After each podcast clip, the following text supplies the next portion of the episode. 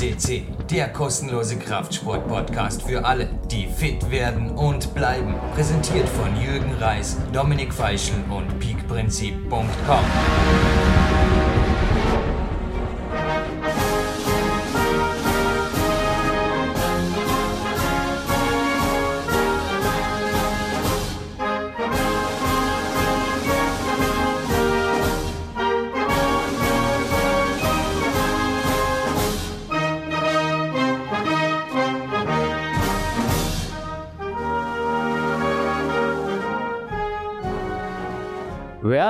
your host, Jürgen Reis, welcomes you here, PowerQuest CC, world's biggest climbing podcast, in another absolute English spoken, I hope so, an English spoken episode, because my French is pretty, yeah, pretty bad. but with the national anthem of the Grand Nation, for sure. Hello, Fanny Gibert. Hello, it's my utmost honor. Fanny, you are 25 years old and well you went on the podiums of the 2018 world cups and finished it in also the third rank. Give us a little bit an overview about your career. I read you started competing at 2010 but in your own words what was your competing career until right now and what were the highlights um, so yes, I started competing very young when I was 10 years old. And at the beginning, it was I was not super strong, but I really liked to compete, even in the regional level and national level. And then year after year, I really improved my level slowly, but yeah, still improving every time. And when I pass in the adult category, I really find my way and I could express my best climb in bouldering in um, 2040.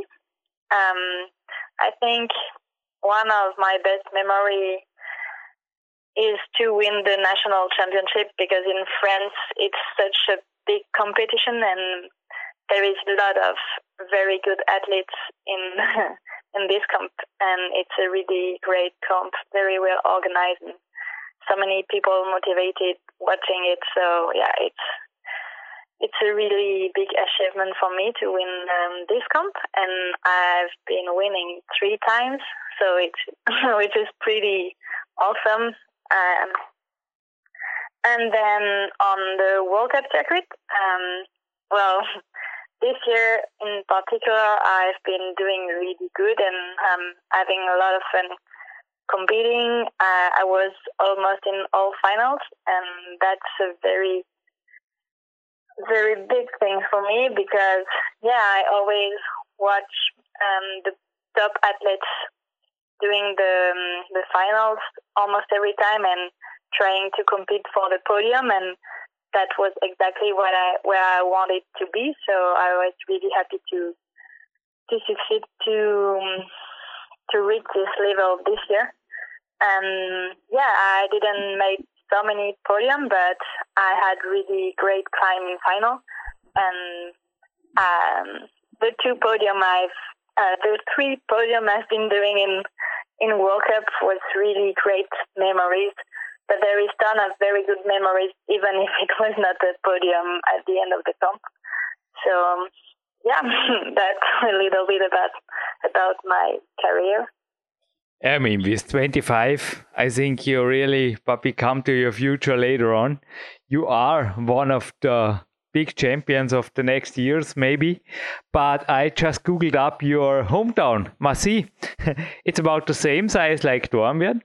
And I was just thinking, where did she grew up? Maybe in the boulder woods of Fontainebleau, observing the Menestrel brothers back then, and then the rest was history. Or no, it's really close to Paris and also Fontainebleau, I think, and it's don't know. Give us a little bit. It's about your beginning. Where did you start climbing, or did you start climbing before walking, you know, because your parents took you to Fontainebleau. This was just my, you know, my imagination before the interview, the perfect world. that will be a really great story, but no, my parents are not that much in climbing. Um, they start being involved in climbing at the same time as I did. So I discovered climbing in Réunion Island, which is a French island in the um, Indian Ocean, just next to Madagascar. So my parents um, decided to move there because they thought it was a really great island, and it is for every outdoor sport. It's an amazing place. So yeah, I grew up there, and they there is a lot of people very motivated for climbing. There is a lot of um, bouldering area for climbing outside, and a lot of people motivated for competing and yeah to um, develop climbing in general. So that was my first experience, and then when I get my um, when I finished the um, high school, I went to France for studying, um, and I've been studying in Lyon in an engineering school, uh, l'INSA de Lyon. And yeah, so I was climbing, and I was in a sports section with other athletes from different sports. So I was training in Lyon and um, taking part of nationals training more so, and I was doing a lot of forth and back to Fontainebleau because the National Center of Training was there. So I've been a lot of to Fontainebleau, but not because I'm from there, sadly. But and now um, I've been doing one year of Erasmus um, in Barcelona last year, and it was a really great experience. And um, and now, since one year I'm living in Paris, um, I found an internship nearby and I could train more with the National Center in Fontainebleau and go to Fontainebleau more often. So that's the reason why I'm living next to Fontainebleau and in the neighborhood of Paris because to me it's a really, really good place for training bouldering inside and having this amazing place of um, outside bouldering is really also it's a really good opportunity. So yeah, I think Massy is a really good place to live.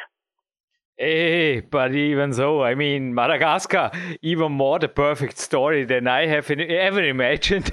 That's a, a, fairy tale. But I just before the interview, I had a short telephone call to my, I call him my all-round winter clothes, also winter clothes sponsor. He got warm, functional shirts, Kempter Seven, to make ready my winter shirts. How is your body dealing with these changes? Because maybe we are in the same category. I feel best in the summer and when it's warm. And Massy and Dornbirn, it's not only same size, it's also same temperature all around the year. So there's a huge change, especially in the winter. How do you deal with the winter and the indoor training? Yeah, let's come to the training. How do you structure your training? But the first question for sure with the cold temperature because I think for every athlete, this is a thing you have to cope with when you are living in Paris. Yeah, for sure. The first years was really hard for me to go back in France and adapt to the this season because in Réunion Island there is almost no winter. So yeah, the first years was pretty tough, but I'm I don't know. I I knew the reason why I was there, and I was really happy to enjoy um, what living in France could bring me. So it was, yeah, I still have um, some regrets when I was thinking back to Réunion Island, but I was really happy to have the opportunity to climb in those conditions in France because the conditions are really good and it's really cool to live in Europe and be able to travel easily.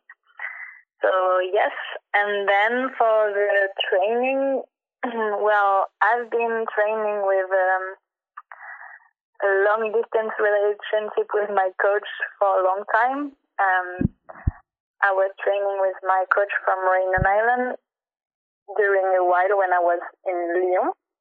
And then I was training with uh, Nicolas Januel, a national uh, coach of bouldering. And he was living in Paris and I was living in Lyon. So I was going to Paris pretty often, so we could meet each other quite often. But um, I've been training on my own and dealing with how to make a session by myself a lot.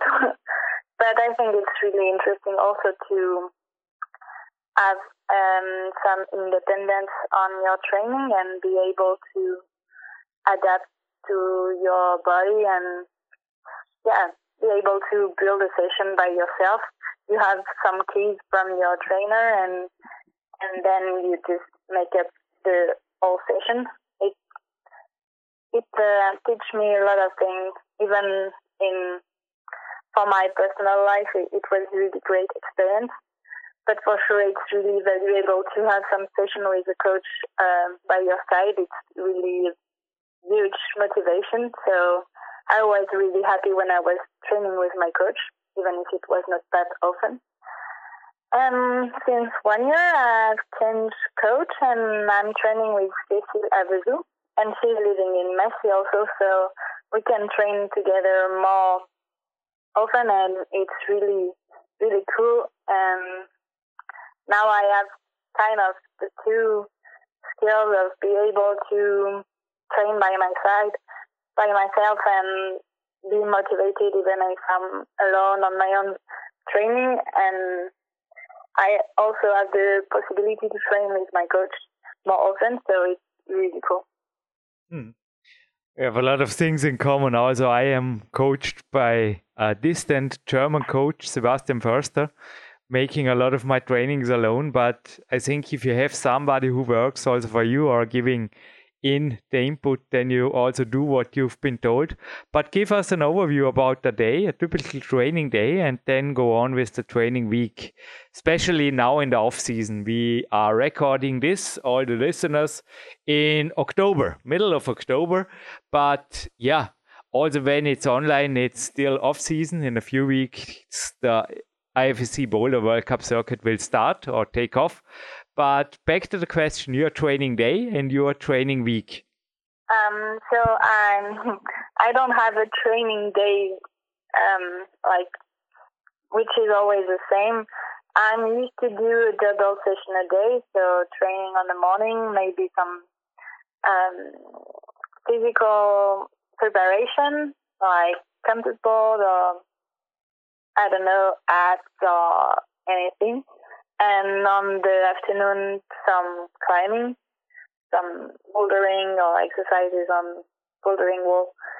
So um, yeah, and I'm I try now to do some day off and to do not do anything during some days just to disconnect because I think it's really important for your brain also to to stop thinking about training about climbing for a few days in the week. And yeah, so I even do not go running or do some abs on my rest day, just rest and do something else. So I'm really happy when I have something else like studying in my life, and it makes me it makes the disconnection more easy. So studying at the same time as training can be a disadvantage and an advantage at the same time, and it's pretty nice. So yeah, um, this can be one of my um, training days. So how many days a week do you train? Three, four, five? Um, I think mm, like five. Yeah. Okay. Five day and two days off, and yeah. uh, today is a day off, and I also try to stay not too disconnected by interviewing you. but I found a new alternative sport, uh, swimming. I love it. I don't know. It was in the summer. I started it here in a local outdoor pool. Now I moved inside to the beautiful Stadtbad Dornbirn, and I will go afterwards swimming. Something I am looking forward for. Also the rest day, the recovery activity. For me, it's perfect do you have any recovery activities? I don't think that you just sit in front of the desk all rest day long, or do you do some walking or something, some active recovery, or some yoga or stretching?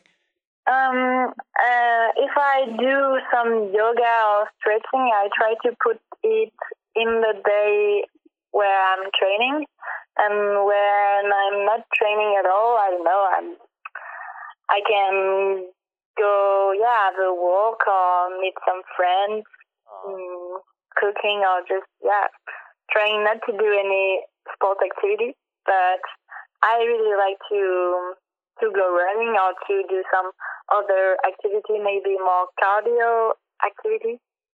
Um, I can count this as a training session, right? and I really like every sport and practicing other sports. I don't have the opportunity to do it very often, but I really enjoy it when I can. Oh, it's a solid answer. May I ask you what you study and are you a full professional in the moment? Um, I'm studying mechanical engineering. And so at the moment I'm still a student, but uh, with my sponsor and some financial help from the federation, I'm yeah, I can say that I'm a professional climber. So But hey, this is your show, your sponsors. In the middle of the show, for sure, who are there, and maybe also other peoples and the team, the team Fanny Gibert, who deserves a thank you. Let's make it in the middle of the show. Come on. well, my sponsor, um, um, so the federation, which helped me um, every month, and also my club, Vertical Art. It's a climbing gym in Paris. I think maybe you know it because it's a really good um, climbing gym. There is different one in other parts of France. Um, also with Scarpa, the climbing shoes. And and yeah, at the moment that's pretty it, and maybe some other will come later. Uh, and also Black Diamond me equipment and a lot of really good climbing gear, which is really cool. Oh, sounds pretty, yeah, pretty solid. Good, good financial help, and I hope it's also for you it's a sport worth making big goals. So your goals for the next years. What are the upcoming things for 2019 and also for the next years? I mean, for sure, climbing is Olympic. So what are your thoughts or let's make thoughts to goals, your goals about that? Um, so next year will be a little bit particular. This year I decided to only focus on bouldering. I was starting training some speed climbing and I always try to keep some lead climbing in my training because I think it's really important and it gave a lot of um, other resources for bouldering. So it's nice to train lead training also for bouldering. But now, um, after the World Championship in Innsbruck, I start to train a little bit more on speed and on lead because I'm gonna take part of two World Cup in lead and training in speed in China. So just to just to take some information and to see how I can go in those comp because I have just no idea of what is my level in in lead climbing on a World Cup. I think I'm really really slow in speed, but it's always a good experience, and I like to practice a little bit of speed.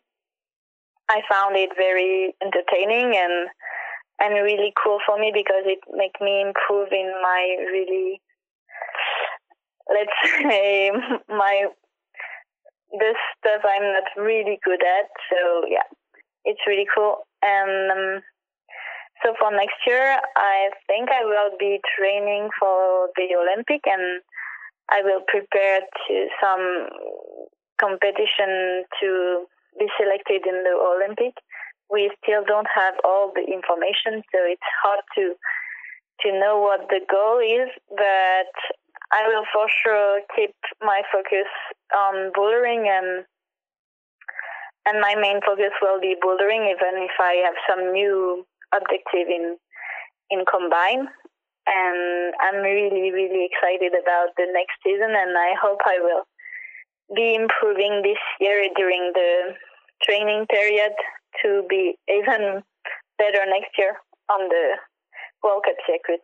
Yeah, but well, this sounds also really demanding on the body. We just had a few weeks ago Stasha Gejo, who was often talking about her injuries and overuse things, and also, yeah, for sure, the little and bigger injuries they happen in training. Also, you playing a hard game, the boulder. I'm 42 years old, and I just say once again from my side, thank you to my physio, Hanno Halbeisen, as well as to my specialist in alternative medicine, Rudi Pfeiffer. They deserve it because they are maybe the reason why I'm still training and climbing. anyway, back to the question how do you deal with the let's say the smaller injuries and I hope the biggest are not present and will not happen?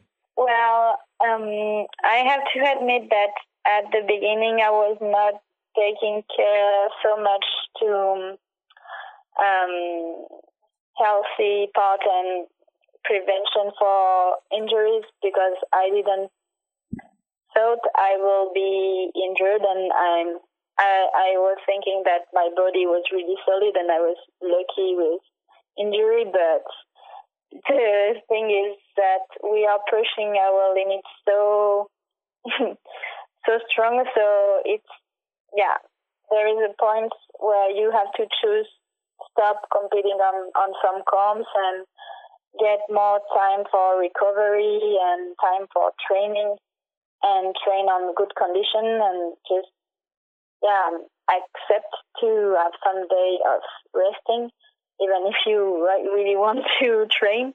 So this is something I've been learning during all these years.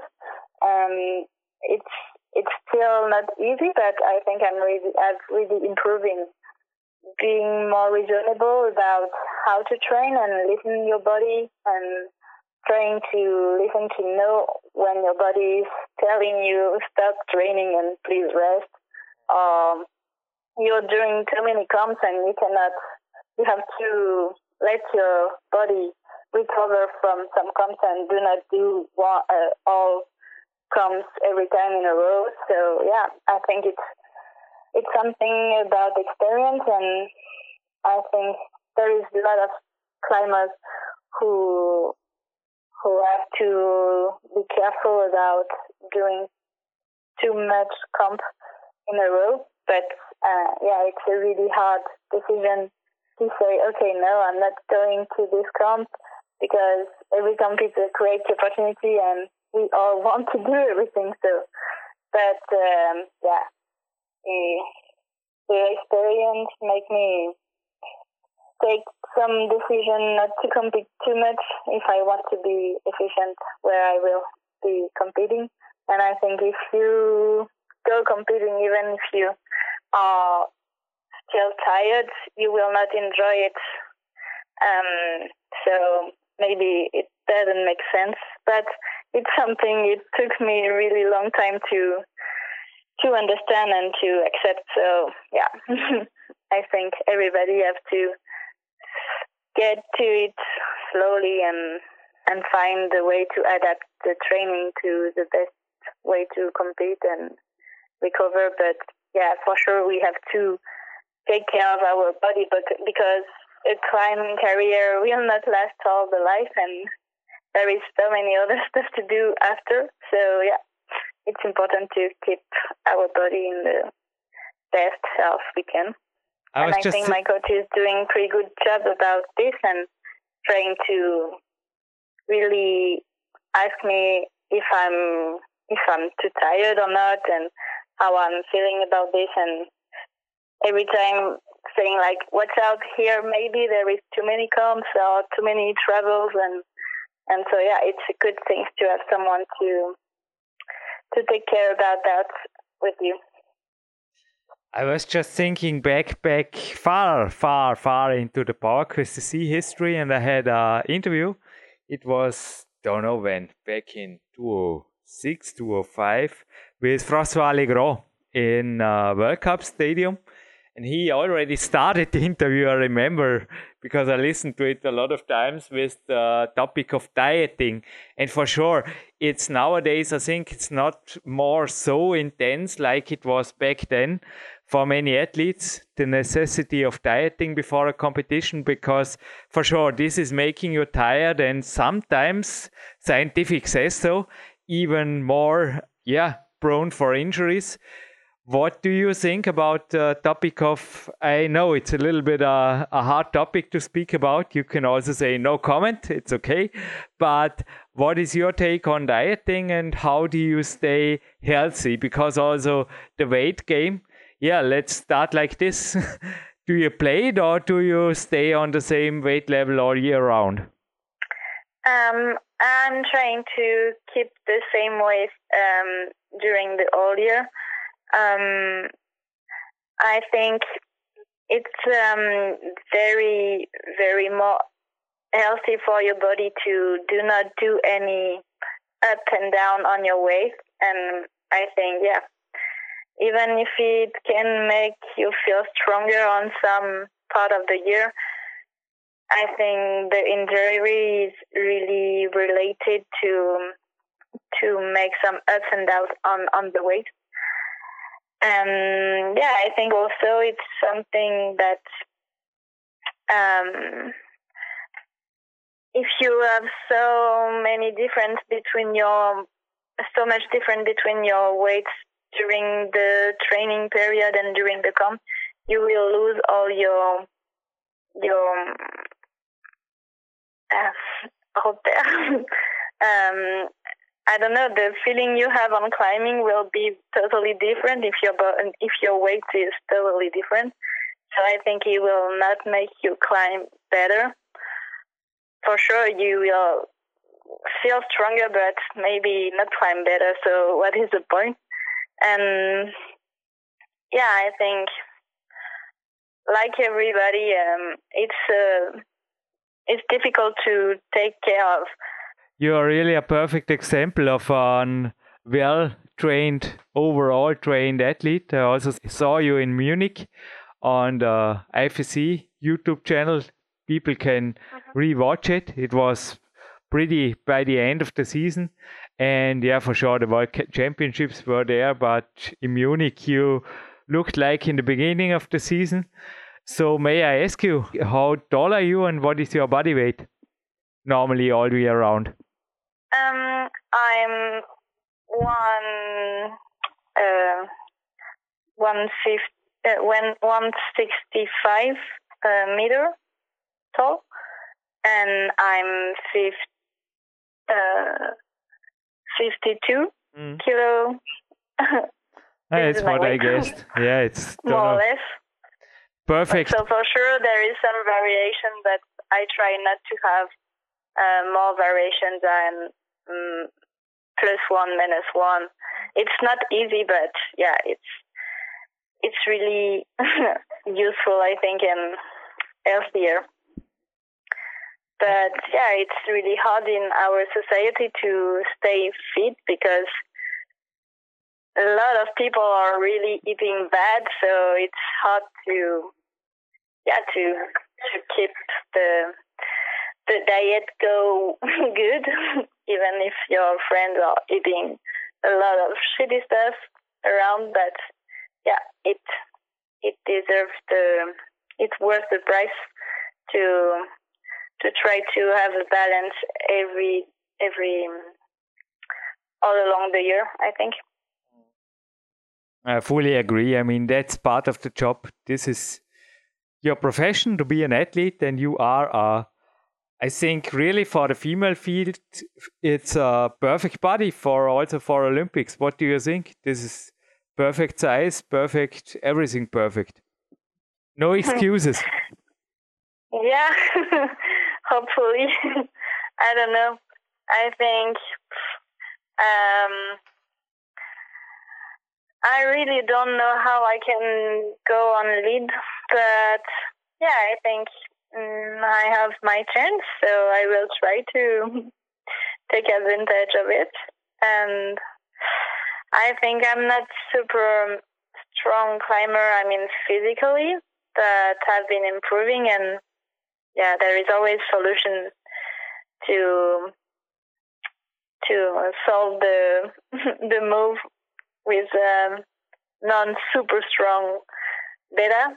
So yeah, hopefully it will be okay for for being quite good on combine. But I think yeah, um, speed climbing it's really not my best skills for sure. But yeah, it's cool to be challenged by something else and try something new. It's always good challenge. Last question, Fanny. Then we are at the end of the interview, but I have also observed your mental game, especially Munich. I followed the World Cup really closely, and it's for sure you are a natural born climber. You have a super technique, but also you, as you just said, you find a solution, and the top begins in the head, as mental coaches say do you do any mental preparation? Do you take any mental coaching sessions or do autogenic training in the rest days or something like this?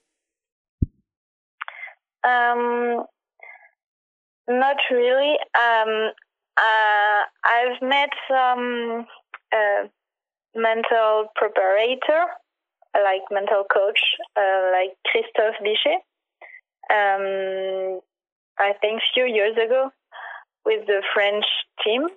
Um, and I think it gave me some keys, and then I've been working on my own, but I'm not doing like a, a session of preparation, but I think it's something you build every day and you try to put on your climbing every day, like trying to to make some comp simulation and yeah, I think it's really complex to explain, but it's um, it's more something I've been learning uh, from different person and trying to put on my trying to adapt on my training and trying to make some feedback and and trying to have more information because it's a topic that it's really interesting to me. So I think even some um, summary of training can be kind of a mental preparation and try to visualize what you've been doing great on the training. After having the training session, just take a moment to think about what you have been doing and what is good, what is not good, and there is so many things to to do on mental preparation. But I'm I think it's not like okay, I'm doing one training mental preparation. It's it's more some little stuff that you can add every time and and that I'm working on, but not in a very uh, official or structure way. It's just like I'm trying some stuff and see if it's working, see if I need I need to do it this time or not, and trying new stuff every time. I don't know if I, I'm, uh, my answer is really um, okay. Like if you will understand something, but it's really hard for me to explain it better. So I think also the listeners will get their idea. I just say I do exactly the same. It's called anchoring. I am using the anchoring technique after each training that went well and it builds up mental strength over the years. This is just what I can mm-hmm. say. And what I also can say is my honest feedback to this interview. It was awesome, Fanny. I hope you have the great great weather of Austria too. I hope you have a rest day and I hope you enjoy now a sunny walk or a, a coffee in a, in a street in Paris with your friends in the sun or something because winter is moving in. And well, I hope, as I said, you enjoyed the interview. Thank you. Thank you very much. And um, yeah, I hope everything will go fine for you also and it was really nice to have this little talk. I hope my English was okay, and um, I I hope I managed to to express as well as I could what I wanted to say. So thank you for that. Fanny, this is Jürgen Reis, yeah. and if you need something from my network, just let me know. You are also for sponsors who want to sponsor you easy to find on Facebook and with a great song of our musician here in the studio, Mark Protze. I hope you like it. We finish off this podcast and I just can say thank you, thank you, thank you, and move on. Looking forward to your even greater successes in 2019 and the following years, Fanny. Thank you. Thank you.